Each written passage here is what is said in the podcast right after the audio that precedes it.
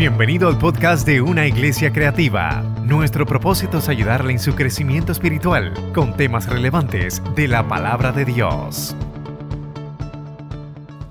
Hoy vamos a hablar de avivamiento. Avivamiento.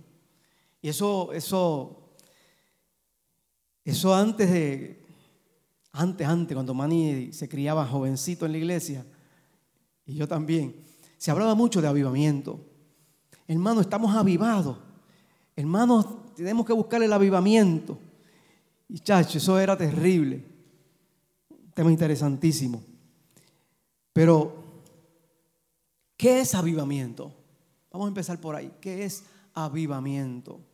Dice un pastor que viene de la palabra avivar, o tiene raíz en la palabra avivar. Avivar significa en hebreo ayat y en griego anasao. Significa literalmente, dice esa definición, volver a la vida de entre los muertos. Eso es avivar. Eso es avivar. Hay un texto que da base a eso. El alma del niño volvió a él y revivió. Cristo murió y resucitó y volvió a vivir. Murió y revivió. Pero cuando hablamos de avivamiento, no nos estamos refiriendo a evangelizar. Si es que avivamiento no es evangelizar. Repita conmigo, eh, avivamiento no es evangelizar. Por el contrario, avivamiento es volver a Dios. Volver a Dios. El evangelismo es buenas nuevas. El avivamiento es nueva vida.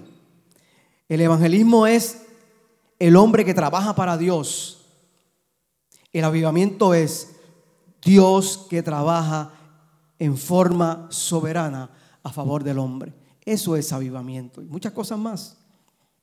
El avivamiento siempre implica la predicación del juicio divino. Eso es parte del evangelio, ¿verdad que sí? Hay que no lo decimos muchas veces. Porque, porque Escuchamos tanta predicación acerca del juicio divino y el juicio divino y el juicio divino. Eso era antes. Sí, hay que hacerlo, sí, es parte de eso. Sí, hay un juicio, viene un juicio divino. Estuvimos estudiando Apocalipsis mucho tiempo, algunas semanas, y hablamos sobre eso. También implica la predicación o la confesión de pecado, el arrepentimiento, la aceptación de la salvación como un don gratuito, la autoridad de las escrituras, el gozo y la disciplina de la vida cristiana y dice ese, en la definición ese pastor, aunque los avivamientos no duran, los efectos del avivamiento siempre son duraderos. Eso es cierto. El pastor Guillermo de Sena, un pastor, a veces pues leo acerca de sus mensajes, dice que el avivamiento en los cristianos es el deseo de volver a estar encendidos por Dios y para Dios.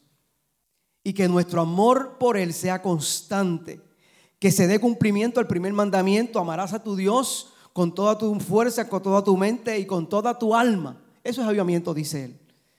Y el segundo, amarás a tu prójimo como a ti mismo.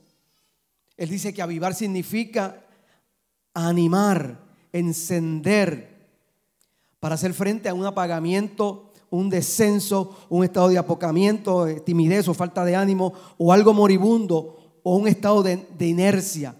Él dice eso, ayudarse sobre eso.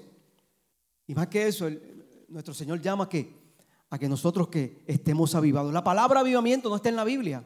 No se encuentra en ningún sitio en la Biblia. Sin embargo, hay testimonios de avivamiento en la Biblia.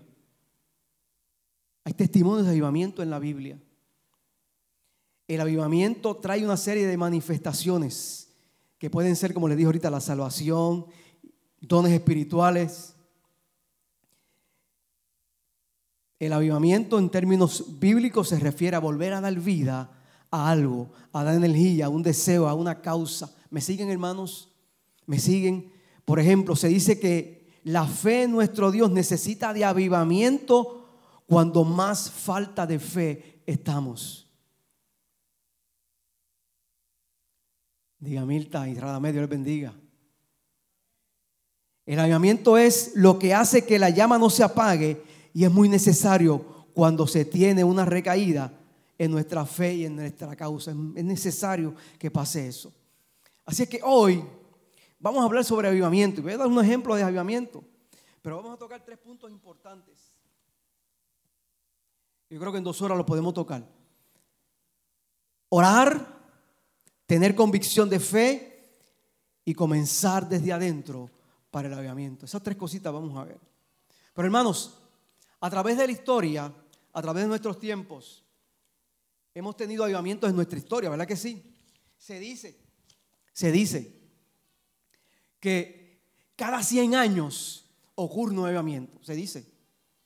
Cada 100 años ocurre un avivamiento. Eh, en, la iglesia en general, no estamos hablando de una iglesia específica, en la iglesia en general. Así que hablar hoy, hermanos, sobre hechos naturales o sobrenaturales, a veces se ha convertido eh, eh, en algo histórico, Manuel, en algo histórico.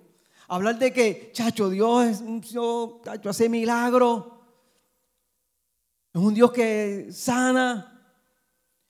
Chacho, ayer estuvo el culto que tiramos las bancas por, todo el piso, chacho, eso estuvo terrible. Hablar de todas esas cosas a veces se torna algo histórico. Pero hombres como Elías, Moisés, Pedro, Pablo y muchas historias en la Biblia reconocen y reconocemos y se da a entender que nosotros como o ellos como, como, como pueblo de Dios tuvieron experiencias sobrenaturales. Y esto está en la Biblia. Tuvieron manifestaciones sobrenaturales. Tuvieron, eh, eh, eh, durante el ministerio de Jesús hubo muchos milagros y sanidades. De hecho, resucitar muertos es un milagro. Son hechos sobrenaturales. En la época en que Jesús estaba predicando ocurrieron. De hecho, después de todo eso, que ahí vamos a hablar, sucedieron muchas cosas así. Así que en nuestros tiempos han habido avivamientos. ¿Cuántos saben del avivamiento de Gales? ¿Alguien ha escuchado del avivamiento de Gales? ¿Verdad que no? El avivamiento de Gales, propulsado por un joven calvinista, metodista, John Roberts. Eso fue para el 1878 más o menos que él nació. Y para el 1904, paralelo a otro, a otro, a otro avivamiento que hubo en Estados Unidos, se llevó a cabo este avivamiento. Y tengo que destacar que este, este, este joven, Evan Roberts, un día le dijo a un amigo, miren las palabras que le dijo, vamos a ver el avivamiento más poderoso de que Gales haya conocido y él dice, y el Espíritu Santo está por venir ahora. Debemos estar listos. Debemos ir por todo el país predicando. Y él le dijo, ¿crees que Dios puede darnos cien mil almas ahora? Le dijo a su amigo. Y dice la historia que en seis meses cien mil almas vinieron a Cristo en ese famoso avivamiento llamado avivamiento de Galen en 1904. Quiero leerles esto porque me, fascinó esto y me encantó. Y ahí empezamos a predicar, hermano. Pero siempre hay una introducción, ¿verdad? Los periódicos locales y nacionales hablaban de ello. Toda la sociedad hablaba a favor o en contra, pero a nadie resultaba indiferente lo que estaba ocurriendo en la iglesia en ese tiempo. Miren lo que ocurrió. Cientos de alcohólicos abandonaron las cantinas para volverse sobrios y padres de familia ejemplares. Muchas tabernas cerraron por falta de clientes o directamente cambiaron su estilo de, hacer negocios. Prostitutas y personas marginadas cambiaron radicalmente y visiblemente de vida. Los eventos deportivos se suspendieron, nadie iba a verlos. Y hasta los deportistas estaban en el culto. Eso, produjo eso. Las compañías teatrales dejaron de ir a Gales porque no tenían público y las personas solo querían oír la palabra de Dios. El índice de delitos, mira esto, y la criminalidad bajó drásticamente. Los tribunales tuvieron que que irse a la mitad del trabajo. Las comisarías se vaciaron, no había detenciones, los policías asistían a reuniones. ¿Usted puede imaginar eso? En Puerto Rico, que en vez de Sheila está por ahí, está aquí en la iglesia, estás en la iglesia, pero en uniforme y los policías estén aquí dando, rindiendo culto a Dios. Los negocios locales cerraban durante el culto para que los empleados pudiesen asistir. Y miren esto, miren esto, aunque parezca un poco jocoso, es algo que tiene que ver también con, el avivamiento. Los negocios locales, perdón, es bien una, conocida anécdota de que ante la conversión de muchísimos mineros que trabajaban en las minas de carbón, los caballos debieron ser reeducados en su mando. ¿Saben por qué? Porque esos mineros usaban un lenguaje terrible para dirigirse a, los caballos, para que lo obedecieran. Mira, era, anda, caminar.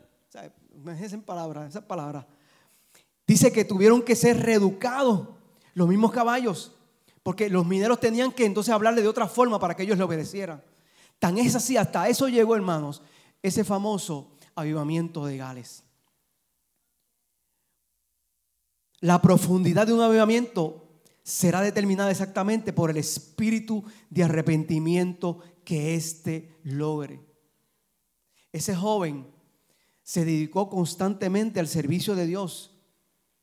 Evan Roberts. Y dice y cuenta la historia. Lo pueden buscar, Avivamiento de Gales. Tiene como, como 10 páginas más o menos descrito.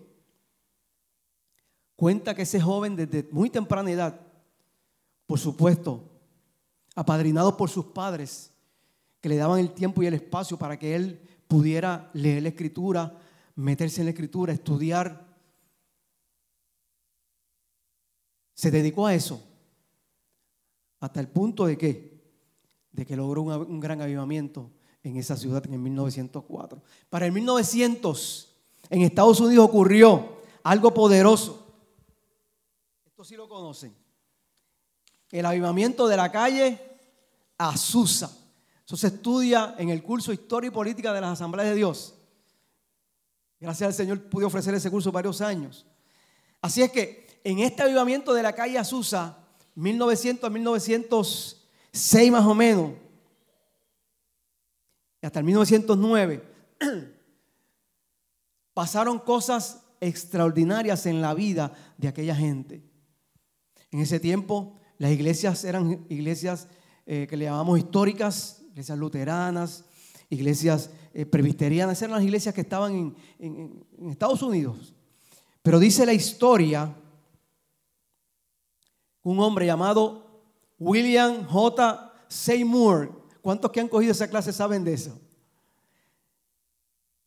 Pastor afroamericano se transformó en un momento decisivo o transformó la historia en un momento decisivo en Estados Unidos, en Los Ángeles. Aunque tuvo un padre teológico que lo fue Charles Parham. Muchos dicen Parham, pero como tiene una H, yo le digo Parham. Charles Parham fue en muchos sentidos el padre teológico de este movimiento, ministro metodista de, de Kansas. Y en 1900 o 1898 inició en su hogar, en la ciudad de Topeka, donde los alumnos podían ir a estudiar gratis. Solamente, dice él, decía que solamente podían ir a estudiar teniendo fe en Dios. Nada más. Estoy dándole, estoy dándole hermano, parafraseando, porque esto tiene bastante historia. De hecho, eso sí, eso hay un curso completo de eso.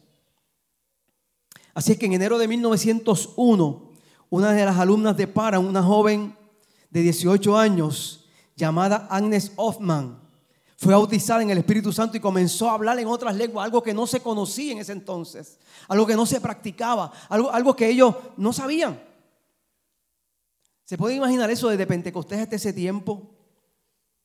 Así es que desde ese tiempo pasó eso en, ese, sitio, en la calle Azusa 312 de la calle Azusa, en un edificio. 720 personas aproximadamente se metieron en ese local. Y fue tanto, y tan poderoso ese mover del Espíritu en sus vidas que hizo que comenzara un avivamiento, que el periódico, y pueden buscar eso en la historia, el periódico de Los Ángeles Daily Time, página 26, del 18 de abril de 1906, publicó esa hazaña. Dice, un extraño suceso había ocurrido en la calle Azusa, 312 de la calle Azusa, en la que la gente hablaban lenguas sin articulación conocida, reíste el periódico. Ah, en, el avivamiento de Gales también eso pasó en el periódico.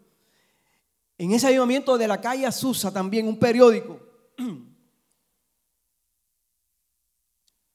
de una persona llamada Frank Bartelman, más o menos así también publicó la primera tirada, la primera tirada que tuvo ese, ese periódico fue de 50 mil ejemplares ese año. Al próximo año, perdón, de 5 mil ejemplares, el próximo año fue de 50 mil ejemplares. Logró un avivamiento poderoso en la iglesia. Logró que la gente eh, eh, eh, entendiera la, la función, el por qué pastor el porqué del Espíritu Santo. Apúntalo. El porqué del Espíritu Santo en sus vidas. Así es que los milagros que obraron grandes hombres como Elías y, toda esa que les dije, aparte de los ayudamientos que hubo en la, calle Azusa y el ayudamiento de Gales, nos dan a nosotros, hermanos, una idea de por qué nosotros, o por qué es importante para nosotros afirmar y hablar y buscar un avivamiento. ¿Cuántos lo creen? En el Salmo 85, 6, David clama, dice, no volverá a darnos vida para que tu pueblo se regocije en ti, o en otras palabras, para que su pueblo se avive en ti. O no volverás a avivarnos para que su pueblo se regocije en ti. Seguro que sí. Seguro que sí. ¿Cuántos lo creen, hermanos? Seguro que Dios nos puede dar el avivamiento. Gloria al nombre maravilloso del Señor. Dios nos puede dar ese avivamiento. Hay que anhelarlo. ¿Qué ha pasado entonces, hermanos? ¿Qué ha pasado? ¿Nos hemos distraído? ¿O, simplemente eh, pues, con, con ir a la iglesia es suficiente? ¿Con orar es suficiente? ¿Qué pasa? ¿Qué pasa en nuestra vida? ¿Qué ha pasado para que ese avivamiento no ocurra de una forma más efectiva? Vamos a hablar ya mismo sobre eso. Para que haya un verdadero avivamiento se necesita obediencia. Se necesita obediencia. Y voy a hablar de un rey. Ahora yo empecé. Voy a hablar de un rey que en la Biblia que empezó joven a reinar y por su obediencia transformó a ese pueblo. En Segunda de Crónicas capítulo 29. Eso también lo registra en el libro de Reyes, Segunda de Reyes.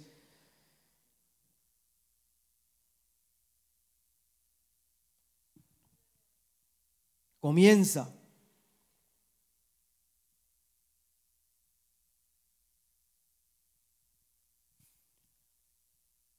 Comienzas, comienza, perdón, el rey Ezequías de 25 años, dice la escritura. Y para quienes piensan, mucha gente lo piensa, aquí no se piensa así, que cuando se joven no se puede consagrar uno a Dios y vivir en integridad.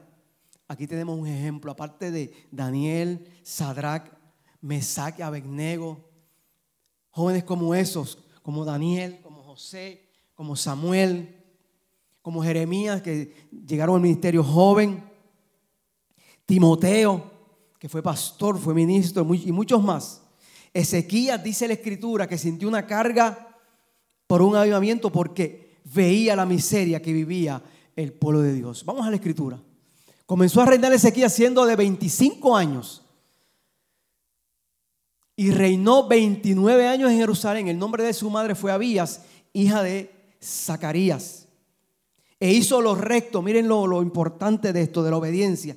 E hizo lo recto ante los ojos de Jehová conforme a todas las cosas que había hecho David su padre. Dice David su padre, su padre fue acá, pero dice David su padre porque De ahí en que empieza la genealogía real, los reyes, de David para acá. Fue su tatara, tatara. Porque muchos reyes se levantaron antes de Ezequías. ¿Y qué dice? En el primer año de su reinado, miren lo que hizo. Abrió las puertas de la casa de Jehová, aleluya. Estaban cerradas las puertas de la casa de Jehová. Así es que dice la escritura que su primer año de su reinado, en el mes primero, cuando empezó el mes de Abid, muchos dicen que es el mes de abril o el mes de Abid, las puertas de la casa de Jehová las abrió y las que las reparó, las reparó. E hizo venir a todos los sacerdotes y levitas y los reunió en la plaza oriental. ¿Sabes cuál es la plaza oriental? ¿Se acuerdan de la puerta esa que habló el predicador, eh, hermano eh, Cabá? Que habla que por ahí es que va a entrar quién? Jesucristo cuando venga, que esa puerta se cerró. Pues en esa plaza reunió él a los sacerdotes y levitas. Y les dijo, oídme levitas, santificaos ahora y santificar la casa de Jehová, el Dios de vuestros padres, y sacar del santuario toda inmundicia Así es que para poder limpiarse, tienen que sacar todo lo que no le agrade a Dios. Amén. Él dijo, porque nuestros padres se han revelado, y ahí sigue la escritura, y se apartaron y volvieron sus espaldas, aún cerraron las puertas del pórtico y, apagaron las lámparas. ¿Tipo de qué? Pastor, tipo del Espíritu, el fuego, tipo de... Se apagó eso. Así que cuando se apaga eso, no puede haber avivamiento. No puede haber avivamiento. Por eso es que es necesario, es necesario que, busquemos el avivamiento. Seguimos en la escritura. Por tanto, ah, perdón, apagaron las lámparas, no quemaron incienso, tipo de qué? De las oraciones, ni sacrificaron qué? Holocaustos en el santuario de Dios de Israel. Por tanto, la ira de Jehová fue sobre ellos y los entregó a turbación, execración y escarnio, como veis vosotros en vuestros ojos. Eso, eso estaba pronunciando Ezequías. Y él dije, aquí nuestros padres han caído a espada. Vino castigo por todas las maldades que hicieron muchos de los reyes, especialmente su padre Acaz. Ahora pues, yo he determinado, miren la determinación, una determinación que nosotros, eh, y le hablo a los jóvenes, le hablo a los adultos y le hablo a los adultos mayores, le hablo a los jóvenes porque tienen la fuerza, el potencial, la capacidad. Le hablo a los adultos porque tienen que la experiencia, a los adultos y adultos mayores, la experiencia. Miren lo que hizo Ezequías. Ahora pues yo he determinado hacer qué? Pacto con Jehová, Dios de Israel. Así es que para que haya un avivamiento, Pastor Manuel, tiene que haber qué? Un pacto. Un pacto, tiene que haber un acuerdo y que no se rompe ese acuerdo. Señor, voy a acordar contigo hacer esto. Voy a acordar contigo dedicarme a ti. Voy a acordar contigo hacer esto, esto y lo otro. ¿Qué se puede hacer? Voy a acordar contigo, Señor, levantarme más temprano y orar por un avivamiento. Voy a levantarme más temprano, Señor, y tal vez voy a, a, ir a donde otras personas para que también esas personas se levanten conmigo y podamos ¿qué? hacer un avivamiento. Aleluya. Las mujeres empezaron un avivamiento. Las mujeres están orando los domingos tempranitos. ¿No están los hombres de la casa? Levanten la mano los hombres. Pónganse en pie los hombres de la casa. Pónganse en pie los hombres de la casa. Gloria al nombre del Señor. Pastor, un reto. Un reto a los hombres de la casa. Mire, un reto. ¿Queremos avivamiento? Se supone que ustedes dijeran, sí. ¿Queremos avivamiento? Mire, hermanos, necesitamos avivamiento. Y para, para, que haya avivamiento en nuestras vidas, debemos, hay muchas cosas que vamos a hacer, tres cositas que vamos a hablar. Pero lo principal que vamos a hacer es que hacer pacto con Dios. Propóngase hacer pacto con Dios. Hoy hágalo. Hombre, haga ese pacto. Los reto en esta, en esta mañana. Haga ese pacto con Dios. Pueden sentarse. Haga ese pacto con Dios. ¿Para qué? Para buscar ese verdadero avivamiento. ¿Qué dice la Escritura? Hizo pacto. Hijos míos, no os engañéis ahora porque Jehová os ha escogido a vosotros para que estéis delante de Él y le sirváis. Hombres, eso es para ustedes. Mujeres, eso es para ustedes. Jóvenes, eso es para ustedes. Jehová los ha escogido hoy. Aleluya. Los ha escogido hoy para que le sirváis y seáis sus ministros y le queméis incienso. Oremos, le queméis incienso, oremos, oremos y oremos. Gloria al nombre del Señor. Entonces se levantaron los levitas. Ahí están todos los nombres de los levitas. Pásame todo eso. Llegame hasta el verso 15. Entonces estos, ¿qué hicieron? Reunieron a sus hermanos, no se quedaron ellos solos. Reunieron a sus hermanos y se santificaron y entraron conforme al mandamiento de rey y a las palabras de Jehová para limpiar la casa de Dios. Y entrando los sacerdotes dentro de la casa para limpiarla, sacaron toda inmundicia. Si es que es necesario sacar todo lo que no le agrade a Dios. Comenzaron a santificarse, verso 17, el día primero del mes primero y a los ocho días del mes vinieron al pórtico de Jehová. Santificaron la casa de Jehová en ocho días y el día 16 del mes, del mes primero terminaron. Entonces vinieron a rey Ezequías y le dijeron, ya hemos limpiado toda la casa de Jehová, el altar del holocausto y todos los instrumentos y la mesa de, la proposición con todos sus utensilios. ¿Qué requiere para nosotros, hermanos, eh, eh, apartarnos, hacer pacto o apartarnos? Requiere de hacer muchos sacrificios. Requiere a veces de hacer sacrificios. Requiere a veces de hacer eh, pactos con Dios, compromisos con Dios. Dice, así mismo hemos preparado y santificado. Verso 20. Y levantándose de mañana el rey Ezequías reunió a los principales de la ciudad y subió a la casa de Jehová. Es como si el pastor tomara aquí. Ya lo hizo. Y cogiera a los, a los pastores y nos reuniera. Ya lo hizo. y subió a la casa de Jehová. Ya lo hicimos.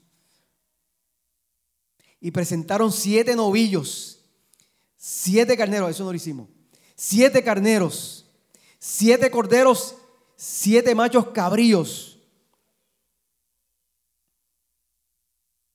Para la expiación por el reino, por el santuario y por Jehová. Miren lo que hicieron.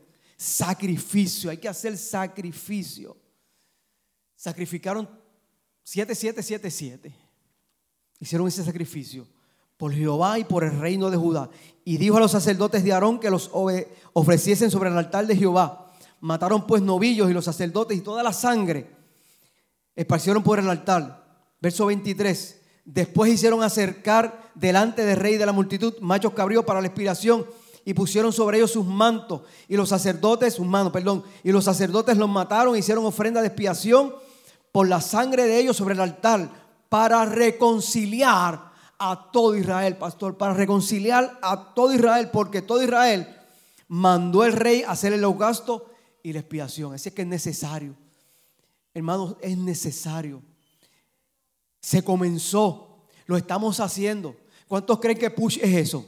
¿Cuántos creen que push es eso? Push es eso, gloria al nombre del Señor. Push es eso. Push es Acerquémonos a Dios, acerquémonos a Dios. Vamos a pedirle a Dios en oración tantas y muchas, muchas cosas, pero vamos a pedirle cada vez que oremos, aleluya, individualmente, vamos a pedirle, Señor, necesito el avivamiento. Señor, necesito ser avivado. Señor, necesito que mi alma, mi espíritu, mi ser se avive. Necesito tener experiencias contigo. Me acuerdo, para el 1975, los años 75 en el pueblo de Gurabo hubo, un avivamiento terrible. ¿Saben qué pasó? Las iglesias empezaron a salir a predicar en las calles. Y la mayoría, la mayoría de los que se acercaban a, a la iglesia, aceptaban al Señor, eran jóvenes. Jóvenes.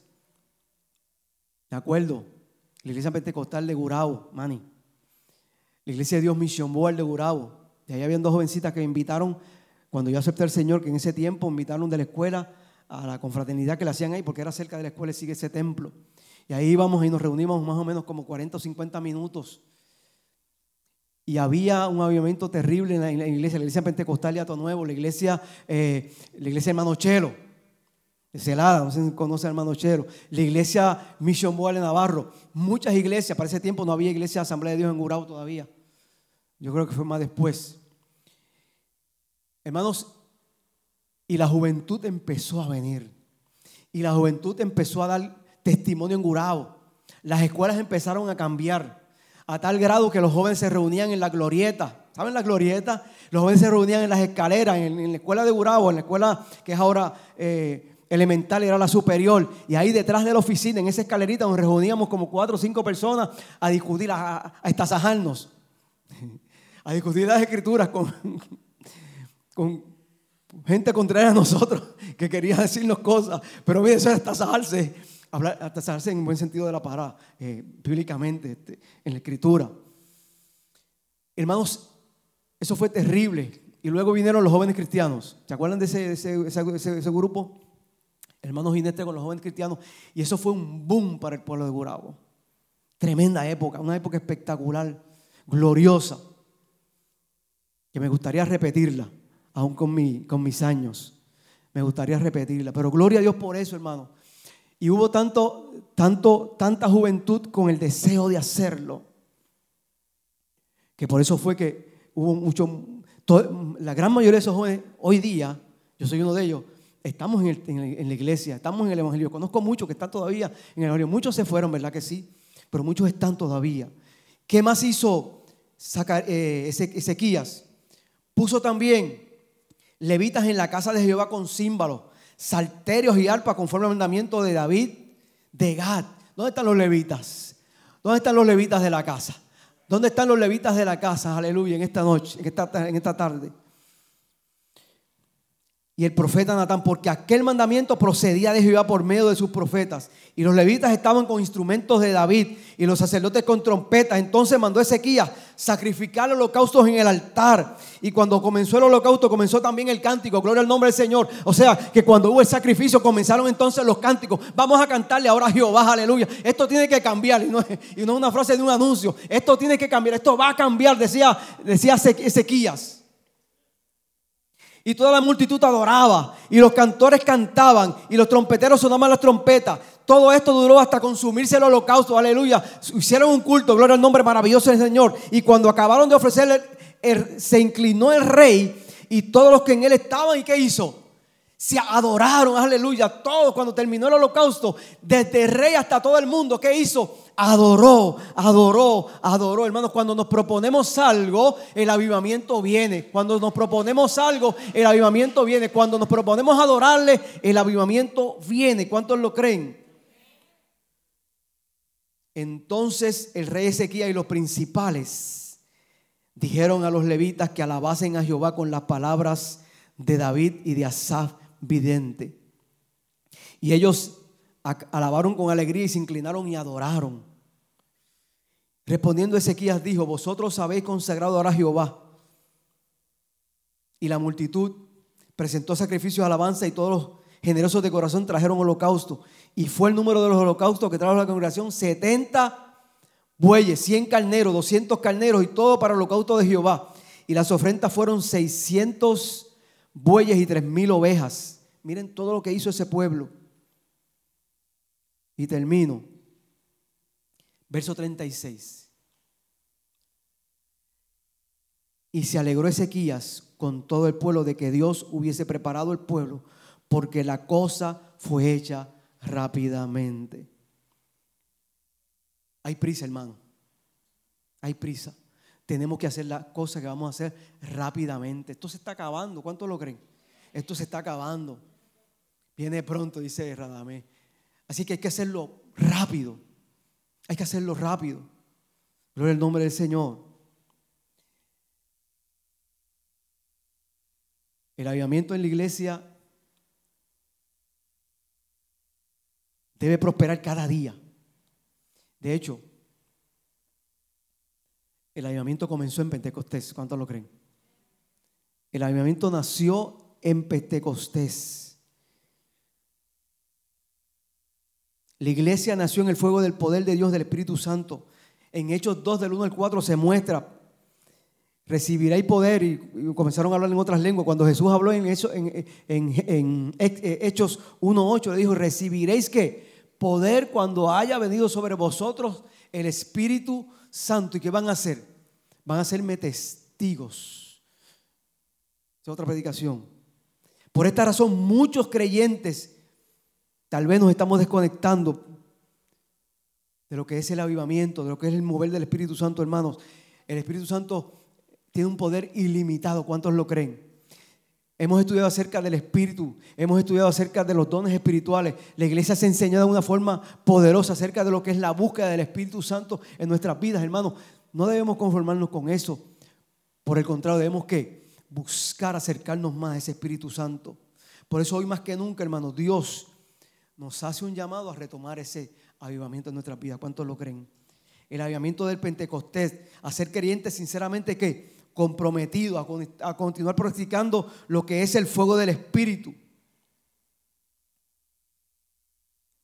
Porque hemos conocido lo que es el Espíritu. Hemos conocido lo que es avivar. Debemos que ir en busca de eso. Pero ¿qué pasa con el, qué, ha pasado con, todos estos años? ¿Qué ha pasado con, con el avivamiento en nuestras vidas? Precisamente nos conformamos a veces con simplemente, qué bueno estuvo el culto. Sí, hermano, sí, qué bueno estuvo el culto. Y nos gozamos, pastor, qué bueno estuvo el culto. Y no vamos más allá, no vamos más allá de la búsqueda de, lo que es el avivamiento. Romanos 12.2 dice, no os conforméis a este siglo. No os conforméis a lo que está pasando, no os conforméis a este mundo, sino transformaos. Busquemos qué? Hacer cosas nuevas, diferentes, por medio de la renovación de vuestro entendimiento, para que comprobéis cuál sea la voluntad de Dios, cuál es, la voluntad de Dios agradable y perfecta. Así es que si nosotros buscamos a Dios en, ese avivamiento, vamos a ver la cara de Dios que agradable y perfecta. Esa es la voluntad de Dios. ¿Cuántos lo creen? Todo eso nos priva de hacer un compromiso acerca de lo que es, aleluya. Nos hemos enfocado a veces en, en ¿En cuántos libros busco para, para este mensaje? ¿Cuánta información tengo? Tengo que leer no solamente un libro, no solamente un libro, tengo que leer la Biblia, tengo que hacer el cuarto capítulo. Eso es bueno prepararse, hermano. Créame que sí. Créame que sí, prepararse es bueno. Cada vez que uno va a hablar sobre la escritura, prepararse, va a predicar, prepararse, va a dar un estudio, prepararse bueno. Pero a veces nos enfocamos más en la preparación de eso que en la preparación de qué? De lo que Dios va a hacer a través de ese mensaje. Decía un predicador, se lo dije una vez, yo quiero que cuando yo me pare al frente a predicar, la gente me mire y cuando me mire, vea que yo estuve, yo estuve hablando con Dios. Sienta que yo estuve hablando con Dios. Ese decía un predicador, gloria al nombre maravilloso del Señor. Así es que hermanos, ¿qué dice la Escritura? En mi nombre echarán fuera demonios. Marcos 16, del 7 al 18 dice, en mi nombre echarán fuera demonios, hablarán nuevas lenguas, tomarán en la mano serpientes y si bebieren cosa mortífera no les hará daño. Sobre los enfermos pondrán las manos y sanarán. ¿Qué cosas de eso usted no está viendo en la iglesia hoy día? En la iglesia en general. ¿Qué cosas de eso usted no está viendo en la iglesia en general? Hay que preocuparse entonces hay que decir, Señor, yo quiero ver eso. Porque tu palabra dije, dice que en tu nombre echaremos qué? Fuera demonio. Que en tu nombre qué haremos? Hablaremos nuevas lenguas. Tal vez serpientes no vamos a tomar en las manos. Si bebieren cosas mortíferas no les hará daño. Pensemos en eso, hermano, cada vez que comemos algún alimento, cada vez que bebemos alguna bebida. Oramos por eso. Señor, mire este alimento que voy a consumir. Que me caiga bien. Yo siempre digo eso, Señor, que me caiga bien. Es importante que me caiga bien. Es importante orar. Los ayudamientos siempre han empezado con gente que busca a Dios sinceramente. ¿Cuánto lo creemos? Tres cositas y nos vamos. Ahora empecé. Si queremos ver un avivamiento, número uno, tenemos que orar. Push. Culto de intimidad. A un paréntesis. Este push del pasado martes tuvo, el pasado jueves, perdón, tuvo glorioso pastor. Mándame para atrás siempre. Yo estuve atrás. No me senté acá. El pastor me dijo, este, quédate acá atrás recibiendo a la gente. Yo en obediencia me quedé atrás. Valió la pena. Tuvo glorioso ese push. Veintipico de personas había ese, en ese push. Glorioso. Dios bendiga a la familia. A Natalia, a NN yo les digo. Natalia y Natanael. Dios se glorificó de una forma poderosa, hermano. En las palabras, las palabras del pastor, tenemos que, que perseverar.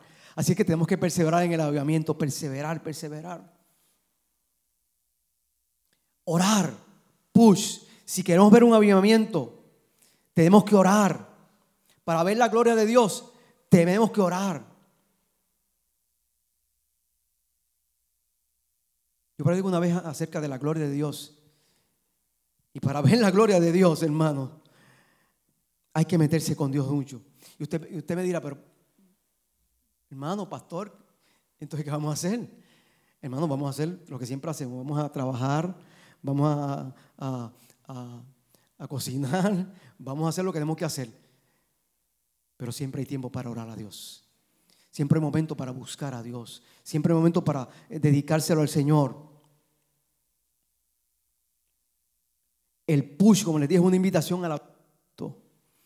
El culto de intimidad. El mismo discipulado. Lo que los niños se les enseña en la iglesia del niño. Los estudios bíblicos. Los seminarios que la, juventud toma. Es un llamado al avivamiento en la iglesia. Todo eso, todo eso para gloria de Dios que hace nuestra iglesia, nuestro pastor, es intencional, gloria al nombre del Señor, es con intención, con intención de qué? De que busquemos un avivamiento en nuestra iglesia, de que busquemos un avivamiento en nuestras vidas, hermanos, que busquemos a Dios de una forma diferente y poderosa. No nos conformemos simplemente con, con, adorar a Dios y venir y decir gloria a Dios, aleluya. Eso es bueno, aleluya. Es bueno congregarnos, es bueno estar aquí como dijo Luis en la mañana. Eh, no solamente venir, aleluya, a la iglesia, porque él dice, yo puedo escuchar un mensaje eh, que, que están dando por, la televisión allá en, California. Pero necesito venir aquí, gloria al nombre del Señor, a congregarme, a, ver, a estar con mis hermanos, a estimularlos, a abrazarlos, a decirle, Dios te bendiga, aleluya, a decirle, estoy contigo, a darle un abrazo a alguien que necesite un abrazo.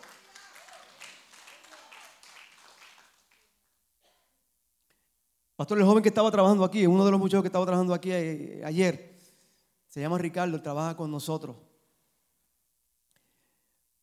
Él me dice, papi, papá, me dice papá. Me pide la bendición. Un día llegó en la mañana y yo, ¿qué te pasa? con esa voz de trabajo, esa voz de trabajar. ¿Qué te pasa? Le digo yo. Él me dice, dame un abrazo. Me partió en dos allí. Lo abracé. Es necesario, necesitamos eso, gloria al nombre del Señor. Necesitamos eso, aleluya. Todo se hace con intención, aleluya, para que busquemos a Dios. Dios le hizo una invitación a los discípulos. Allá en Pentecostés, en el verso 8 del capítulo 1, se lo dijo: Recibiréis poder cuando venga sobre vosotros el Espíritu Santo. Y le hizo una invitación en el día de Pentecostés: Si quieres ver un avivamiento, vete al aposento alto, le dijo. Si quieren ver un avivamiento, váyanse al aposento algo, aleluya, aposento alto, y esperen allí que en 10 días van a recibir algo poderoso. ¿Qué dice la escritura? Que cuando se cumplieron los 10 días, vino como un viento que sopló que toda la cosa, toda la cosa y se les repartieron lenguas repartidas a cada uno y empezaron a hablar en otras lenguas según el Espíritu Santo les daba que hablasen, gloria al nombre del Señor. Y ahí ellos vieron la gloria de Dios, aleluya. Vieron algo diferente, aleluya. Se confrontaron ellos mismos, fueron transformados, vieron lo que es que, vieron lo que era Jesús, vieron lo que era la Escritura, vieron lo que eran los milagros que Jesús, vieron como Jesús, aleluya, hizo esos milagros, que fue bajo la inspiración del Espíritu Santo. Ellos lo sintieron. Y ahora les tocaba a ellos. Si tú quieres avivamiento, aleluya, tienes que ir al aposento alto. Si tú quieres avivamiento, tienes que ir allá, allá arriba. Tienes que orar, tienes que orarle a Dios. Debemos orarle a Dios si queremos ver un avivamiento. A veces estamos reemplazando, permitiendo que, que una buena agenda tal vez, que eso es necesario también. Pero es más necesario, hermanos, el orar. Aleluya. Es más necesario el orar. Miren, la programación es de suma importancia en la iglesia. De suma importancia en la iglesia. Pero cada vez que se, una que se haga una programación, y hemos sido invitados siempre a eso, es importante que orar por eso, aleluya. Es importante orar por eso. Yo sé que el pastor lo hace. Programamos, hacemos una programación, hacemos el evento que vayamos a hacer, pero mire, vámonos de rodillas, Señor, mire este evento. Señor, glorifícate en este evento. Señor, mira a cada gente que va a pasar por esa puerta. Señor, mira a cada gente que va a escuchar el mensaje de tu palabra. Aleluya. Si yo creo que si hacemos cada vez, cada vez esto, hermanos, tal vez se nos olvida por muchas razones, pero si cada vez hacemos eso, hermanos, que la iglesia, aleluya, va a despertar en un avivamiento poderoso. Y ahí vamos a hablar sobre eso. ¿Cómo se logra? Pero se logra orando. Es más importante tener un momento especial para conocer el corazón de Dios. Es bien importante.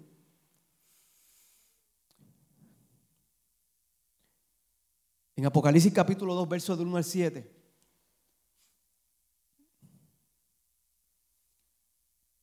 Miren lo que dice de esa iglesia. Eso lo estudiamos también en, en el curso de Apocalipsis. Escribe el ángel de la iglesia en Éfeso, el que tiene las siete estrellas en su diestra el que anda en medio de los siete candeleros de oro, dice esto. Yo conozco tus obras, le dice a la iglesia, y tu arduo trabajo y paciencia. Lo está alabando, poderoso. Está firmando, pastor. Y que no puedes soportar a los malos. Y has probado a los que se dicen ser apóstoles y no lo son. Y has hallado y los has hallado mentirosos. Poderosas palabras que el Señor le dice y has sufrido, y has tenido paciencia, has trabajado arduamente por amor de mi nombre y no has desmayado. Pero tengo contra ti que has dejado tu primer amor. No le está diciendo que pecaste. No le está diciendo, iglesia Éfeso, usted pecó. Y recuerden que esos son tipos de, de etapas que van a suceder en el mundo le está diciendo, se te ha olvidado el avivamiento. Se te ha olvidado el avivamiento. Has dejado de hacer algo que es bien importante, que es el orar. Después le dice, recuerda por tanto de dónde has caído, arrepiéntete y haz las primeras que obras. Eso me ha tocado, eso, tacho. Porque cuando yo era muchacho, nos enfatizaban tanto eso en los cultos de jóvenes. la mani. De hecho, ¿tú te acuerdas cuando teníamos que ir a dar el informe? El texto bíblico. Primero teníamos que dar un texto bíblico del tema que nos daban. Después teníamos que ir a la oficina, pastor, a llevar la pesetita, que era la cuota. ¿Cuántos capítulos leímos en la semana? Eso era bueno. ¿Cuántos tratados repartimos? ¿Y cuál era la otra? eran tres cosas, dos. Ah, el uniforme. Me acuerdo, nosotros era blanco y vino. Después fue verde y verde, verde. Amarillo y negro. Ese era el uniforme de las sociedades. Pero mira, tenía una ventaja. Cada vez que íbamos a un sitio a comer, nos daban descuento porque era una agrupación. Si alguien se acuerda de Cagua Fried Chicken en la carretera número uno, había una señora allí que cada vez que llegamos, llegaron los muchachos y nos daban descuento. Le voy a decir esto, yo se, le dije una, yo se lo dije una vez, pero se lo voy a repartir a algunos hermanos que no lo han escuchado. Estábamos en Pizajote una vez de Cagua, el de Cagua, el que está en, en Del Carmen Mall por allí. Estábamos en una mesa bien grande. El uniforme que teníamos era verde claro y verde oscuro. ¿De acuerdo? ¿De acuerdo, Mary? Y entonces estamos ahí comiendo, participando, hablando de las cosas del Señor. Y había una persona al lado de nosotros comiendo. Este, y estaba medio tocadito. La cosa fue que seguimos nosotros en lo nuestro. De momento viene una, una de las muchachas que, reparte el, lo que uno va a pagar, el recibo. Y me dice, no miren, no miren ahora. no miren ahora. Pero aquel caballero que esté en la caja regaló estos 20 dólares para que pague su comida, para que sea parte de pague su comida. Tremendo, ¿verdad? Aquel tiempo creo que pagamos como 5 o 6 pesos más. Era barata la pizza. Tuvo, tuvo sus ventajas. Pero hablando sobre eso, hermano, tenemos que hacer todo eso. Pero gloria a Dios por eso. Gloria a Dios por eso. Crecimos. Crecimos. ¿Qué me dice de los montes? Ir al monte orar era una, una experiencia religiosa tremenda. Ir al monte orar, eso era tremendo. Ir al monte a buscar la presencia de Dios era muy bueno. Y así, y así lo hacíamos, por supuesto. Las circunstancias que hoy están son diferentes a las de antes. Antes se podía ir a los montes, para es muy diferente.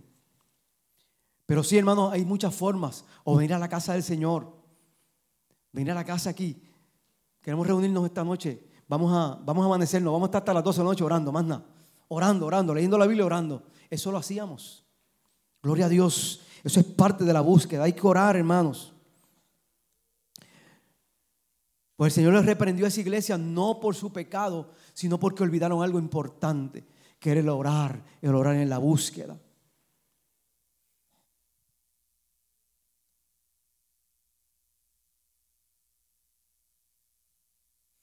Número dos. El avivamiento viene por una convicción de fe y visión más amplia. Convicción, convicción de fe y visión más amplia. No es necesario, hermano, que, oigamos una voz del cielo o la voz de un profeta para inspirarnos. Nosotros tenemos la inspiración. Se llama Biblia, la palabra de Dios. Es grande.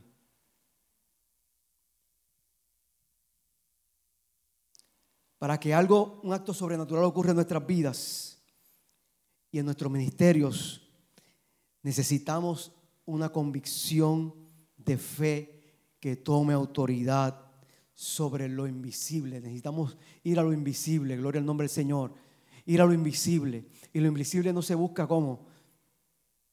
Sea, no, podemos verlo. hay que buscarlo de, una forma que espiritual, acomodando lo espiritual. Así que de esa forma debemos ir a buscar eh, eh, el avivamiento, una forma espiritual, buscando lo invisible. O sea, cuando, cuando usted se vaya a orar y vaya a orar por eso, usted diga, Señor, voy a buscar ahora lo invisible, lo que no puedo ver. Voy a buscar eso que no puedo ver, eso voy a buscar. Necesito un avivamiento, gloria al nombre del Señor. Lo que necesitamos es eso, que la fe tome autoridad sobre lo invisible para que se haga que visible y que lo, lo imposible venga que a ser posible. Cuando esas cosas empiecen a suceder, hermanos, estamos en búsqueda de qué? De un avivamiento. Un poco de expectativa, dijo Smith Wigglesworth, respaldado por un buen tiempo de rodillas, crea un mundo de posibilidades en uno de imposibilidades.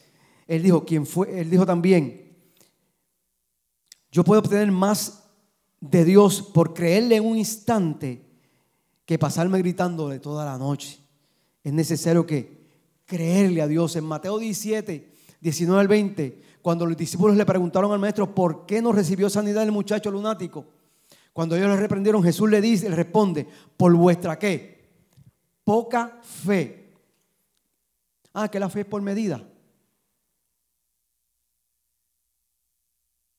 Vuestra poca fe. Más adelante, el mismo versículo, Jesús le dice que tuvieran fe como qué? Como un grano de mostaza. Bueno, ¿en qué quedamos? ¿Poquita o chiquitita? No es el tamaño de tu fe lo que hace la diferencia, mi hermano, sino la fe en la grandeza. Repito, no es el tamaño de tu fe lo que hace la diferencia, sino tu fe en lo grande de Dios, en la grandeza de Dios. Señor, ahora va lo grande tuyo, ahora voy a lo invisible tuyo, Señor. Ahora voy a buscarte en espíritu y en verdad para reconocer y ver que lo imposible en ti es posible. Esto es esencial en un avivamiento, hermanos. Porque dependiendo de la medida de la fe en que tengamos en la grandeza, así será nuestra respuesta. Nuestras acciones frente a la necesidad. Si queremos ver un avivamiento grande, debemos tener que una convicción y una visión más grande y amplia. Debemos ver que, que Dios es más grande que cualquier cosa. que Dios es más grande que cualquier cosa. Que van a venir problemas, van a venir situaciones. Yo lo sé, yo lo he pasado. Tengo cuarenta y pico de años en el Evangelio y he pasado muchas situaciones y he visto, aleluya, la mano de Dios obrar en una forma tremenda. Y como, dice, como dijo el, el salmista, joven fui y envejecido. Y no he visto justo desamparado, ni su simiente que mendigue pan. Yo estoy viendo mi simiente. Miren, miran dos de mis simientes ahí. Pónganse de pie, Brian y Dylan. Pónganse de pie, Brian y Dylan. Ya sé que papitos. Su simiente que mendigue pan. Pueden sentarse, mis hijos. Yo tenía un mes y pico. Gloria a Dios por eso, hermanos. Gloria a Dios por eso. Debemos que tener una fe más amplia en la capacidad y en lo grande que Dios. Número tres, ya estoy terminando. Adoración puede ir subiendo. Adoración puede ir subiendo. El avivamiento comienza de dónde? Desde adentro y personal. Desde adentro y personal. Personal. Un verdadero despertamiento espiritual resuelve también el problema de la unidad y la victoria en la vida de una iglesia. El verdadero avivamiento nace en el corazón. Y cuando digo en el corazón, no digo el órgano que hace bum, bum, bum. Me estoy refiriendo a la capacidad que nosotros tenemos al alma. ¿Verdad, pastor? Eso usted lo estudia en teología El alma, lo que piensa, lo, que tiene las capacidades, lo que puede tomar decisiones, las emociones. Así es que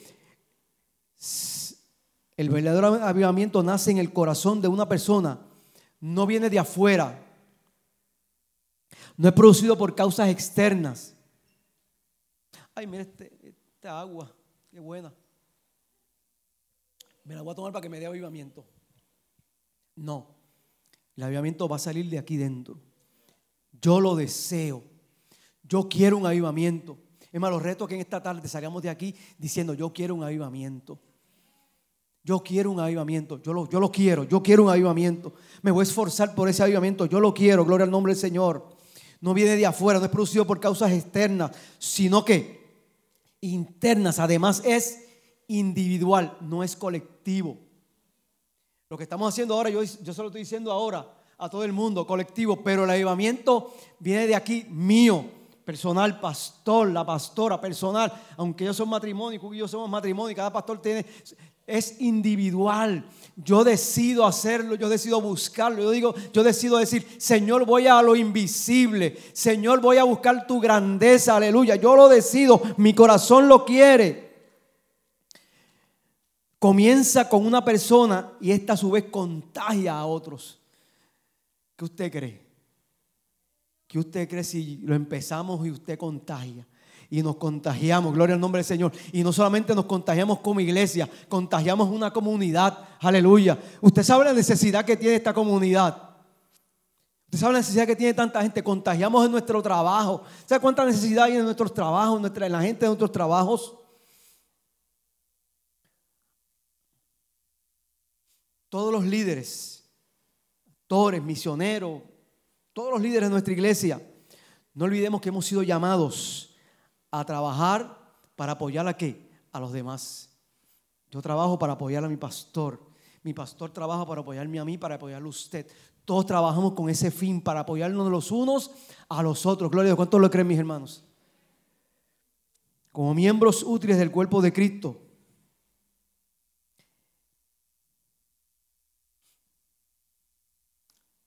Así es que les insto y les invito, mis amados hermanos, a que avancemos más allá de nuestra zona de confort, que la, que la hay, que la existe, que, cuando estamos ahí, como que no queremos salirnos, pastor.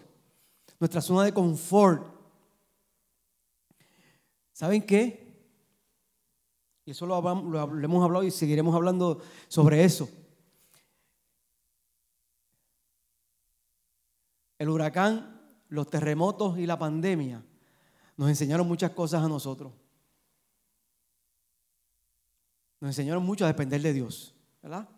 Nos enseñaron mucho a, a, buscar de Dios. Pero nos dejaron muchas cosas también a nosotros que nos sentamos en la butaca y no queremos levantarnos. Todo lo queremos en la televisión, todo lo queremos en el celular, todo lo queremos. Eso, eso, es bien, eso es bueno. Y como dijo alguien, eso vino para quedarse, eso vino para quedarse. Pero también tenemos que congregarnos para avivarnos. Gloria al nombre de ¿Cuántos lo creen? Hay que hacerlo. Reconocer que la obra es de Él, que nuestro logro va a ser más grande, no para recibir algún día una corona, o una, o una mansión celestial como se nos ha prometido, sino para que nuestro logro sea grande para Dios. Cuando lleguemos a la eternidad, será poder ver a nuestro, a nuestro Dios y Salvador Jesús cara a cara y decirle, Señor, me ocupé del avivamiento, aleluya. Señor, me ocupé por avivarme. Señor, me ocupé porque alguien se, se avivara también. Jeremías 33 dice, clama a mí y la respuesta está dada. ¿Cuál es? Yo te responderé. Así es que hermanos, si nosotros clamamos por un avivamiento, ¿usted cree que Dios no va a darle un avivamiento? ¿Usted cree que Dios no va a dar lo que pidamos? Si, si somos siervos de Dios, nosotros somos siervos de cuántos lo creen. Y como siervos de Dios vamos delante de Dios y Él nos dice, clama a mí y yo te responderé. Gloria al nombre maravilloso del Señor. Así que tal vez pensemos, ¿por qué no hay un avivamiento? ¿Hasta cuándo vamos a estar así? ¿Sabe cuál es la respuesta? Esto fue un pastor que lo escribió. Creo que hasta que estemos dispuestos a cruzar la ya marcada línea de lo natural a lo común, repito. ¿Por qué no hay un avivamiento? ¿Hasta cuándo vamos a estar así? Y él dice, creo que hasta que estemos dispuestos a cruzar ya la ya marcada línea de lo natural a lo común. Y estemos determinados a entrar a través de nuestra relación con Dios a la dimensión de lo sobrenatural. ¿Cree, que, ¿Qué cree usted, hermanos? Que cada vez que usted ora Dios diga, Señor, quiero algo sobrenatural. Señor, quiero experimentar algo sobrenatural. Y que cada vez que, aleluya, esté el predicador o la persona, o el, que esté aquí hablando, el que esté disertando, o el que esté orando, Señor, quiero ver algo sobrenatural. ¿Qué ustedes creen, mi hermano? Todo eso se logra, hermano, buscando un avivamiento. Vamos a hacerlo, hermano. Les insto a hacerlo.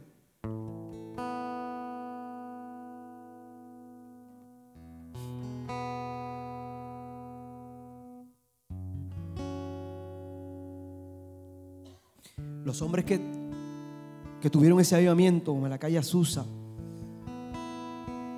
el avivamiento de Gales y muchos otros, tomaron la decisión, aleluya, de decir, Señor, dependo de ti. Tomaron la decisión de decir, Señor, dependo de ti. Cuando usted se incline a orar por este avivamiento, usted debe decirle al Señor, Señor, dependo de ti. Pónganse en pie en esta hora. Señor, dependo de ti. Señor, dependo de ti. Adoración. Señor, dependo de ti. Quiero el avivamiento, pero Señor, dependo de ti. Aleluya. Si alguno necesita la oración y quiere reafirmar ese compromiso, quiere reafirmar, aleluya, hacer, hacer compromiso, voto ante Dios, puede hacerlo mientras cantamos y adoramos. Adoración, por favor.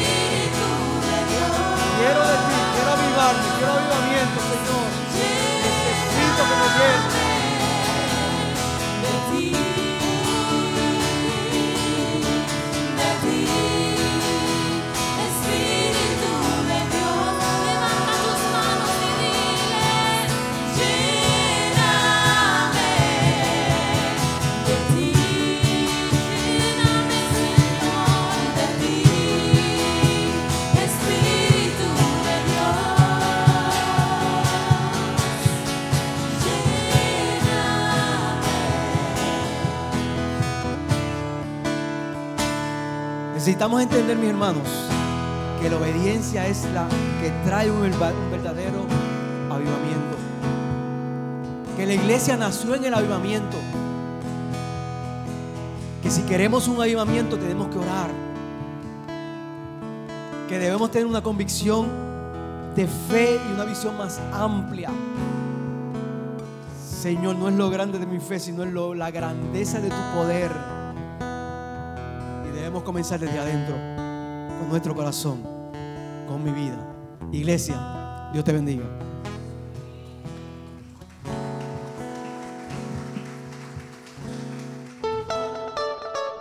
Gracias por escuchar nuestro podcast. Para conectarse con nosotros, siga nuestra página web, unaiglesiacreativa.com o en Facebook, Una Iglesia Creativa, donde hay un lugar para cada miembro de su familia.